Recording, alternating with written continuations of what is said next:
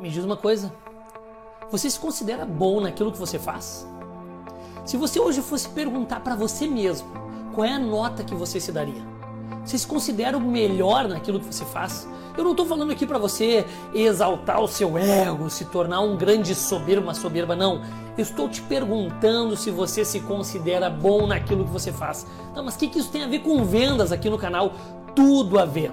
Você tem que se empenhar todos os dias treinar todos os dias, ter disciplina todos os dias naquilo que você se propõe. Você quer ser um bom vendedor, você precisa estudar técnicas de venda todos os dias. Você precisa estudar o seu produto todos os dias. Você precisa treinar todos os dias. Você precisa se avaliar todos os dias. Senão, você vai ser mais um. Senão, você vai ser medíocre. Senão, seus resultados vão continuar os mesmos. Mas, Vinícius, eu já sei de tudo isso. E por que seus resultados continuam os mesmos? Você sabe tudo isso? Porque existe um abismo muito grande entre você saber e você fazer. Só que tem um outro ponto. Eu primeiro preciso querer. Eu preciso é organizar, converter a minha vontade.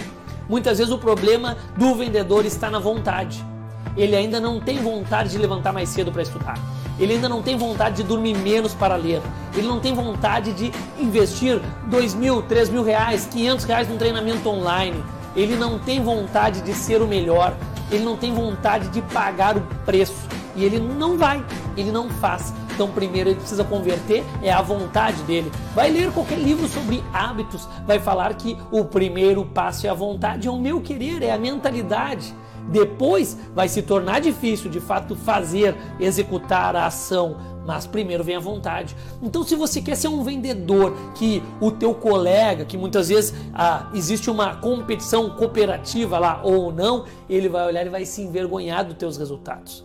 Ele vai se envergonhar de como você aborda o cliente. Ele vai se envergonhar da tua ligação, da tua visita. Mas sabe o que ele vai ficar com vergonha? Porque ele não é tão bom quanto você. O teu concorrente vai olhar para aquilo que você entrega, aquilo que você faz com maestria e vai ficar com vergonha, porque ele não estudou tanto quanto você, ele não se dedicou tanto quanto você, ele não teve virtude em fazer tudo que você faz com excelência, com maestria. Ele vai ficar envergonhado de estar no mercado. Ele vai ficar com vergonha de competir contigo, sabe por quê?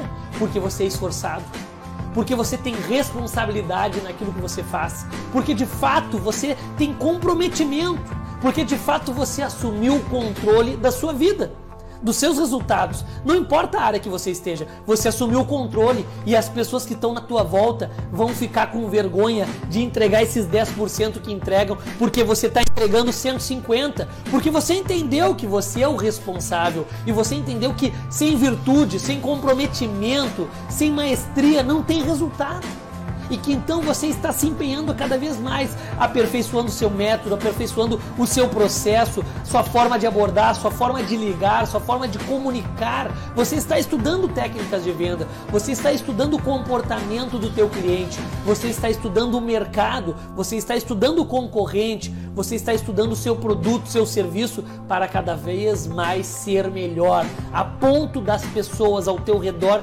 ficarem com vergonha como ele se dedica tanto, como ele se entrega tanto, como ele consegue apropriar, aprender e aplicar. As pessoas se envergonham, só que vai chegar o ponto que as pessoas não vão se envergonhar e vão querer: eu quero andar com ele, eu quero aprender com ele, eu quero ter os mesmos resultados que ele. Então faça isso, se dedique, tome vergonha na cara e seja melhor naquilo que você quer ser, seja melhor naquilo que você se propõe e para de dar desculpinhas, historinhas. Levanta da cadeira e para de falar que é muita mão e resolve. Isso é papo de vendedor.